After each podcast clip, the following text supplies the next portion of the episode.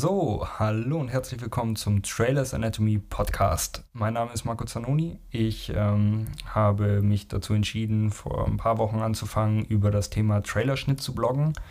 Aus dem Grund, weil ich sozusagen seit acht Jahren als Trailer-Editor tätig bin, vorrangig im Bereich On-Air Promotion, Trailer-Editing für ähm, Kinderfernsehen. Also nochmal so ein eigenes äh, Spezialgebiet, wenn man so will, im Bereich On-Air Promotion und Trailerschnitt. Genau. Und da habe ich jetzt eben vor zwei Wochen angefangen, den Blog an, ähm, zu schreiben und zu veröffentlichen. Wir sind jetzt aktuell Stand heute bei acht veröffentlichten ähm, Blogbeiträgen und ja, die erste Resonanz von Freunden, Kollegen vor allem aber auch äh, war positiv und es gefällt wohl den Leuten. Und deshalb habe ich mich jetzt dazu entschieden, das noch um einen Podcast äh, zu ergänzen, einfach um sozusagen ja auch mehr Leute erreichen zu können. Ja, nicht jeder möchte zwingend äh, ellenlange Blogbeiträge lesen. Die sind aufgrund der Thematik nämlich zum Teil schon ziemlich gewichtig und ähm, lange. Und ich verstehe, dass da nicht jeder unbedingt Bock drauf hat oder die Zeit auch dafür hat. Deshalb, genau, soll es ergänzt werden. Das heißt, es wird jeden Blogbeitrag auch noch in Form eines Podcasts geben.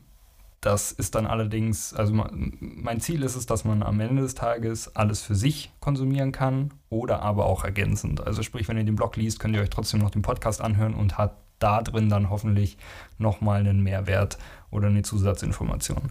Das äh, wäre mein Ziel, daran möchte ich arbeiten und genau, ich würde mich einfach freuen, wenn ihr auch da dabei seid und das Ganze dann gerne auch teilt mit anderen Kollegen. Es ist nämlich so, dass der Blog, wie auch jetzt der Podcast, einfach schon Fachwissen raushaut und ähm, for free raushaut vor allen Dingen. Also das sind Dinge, die lernt man in der Regel in teuren Fortbildungen.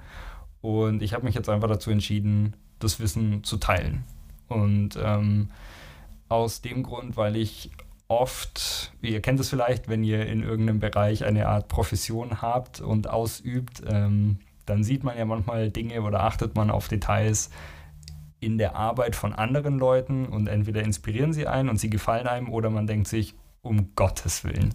Und mir passiert leider häufig letzteres, ähm, dass ich mir denke, um Gottes Willen.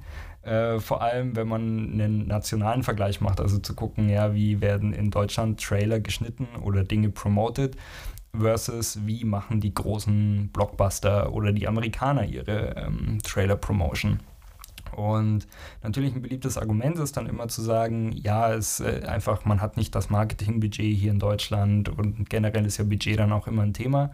Ja, das stimmt, das ist richtig, ist in meinen Augen aber oftmals einfach ein Fake-Argument, ja, weil es gibt äh, Trailer-Spezialisten hier im Land und es werden Trailer hier im Land geschnitten und diese Trailer sind nicht zwingend teurer als die internationalen Pendants. Ähm, sie sind leider handwerklich nur einfach schwächer. So. Das heißt, für mich ist irgendwie so, eine, so ein Fazit, das ich für mich gezogen habe, ein, ein ähm, ein schwacher Trailer kostet genauso viel wie ein guter Trailer, ja. Also warum macht man nicht einfach einen guten Trailer?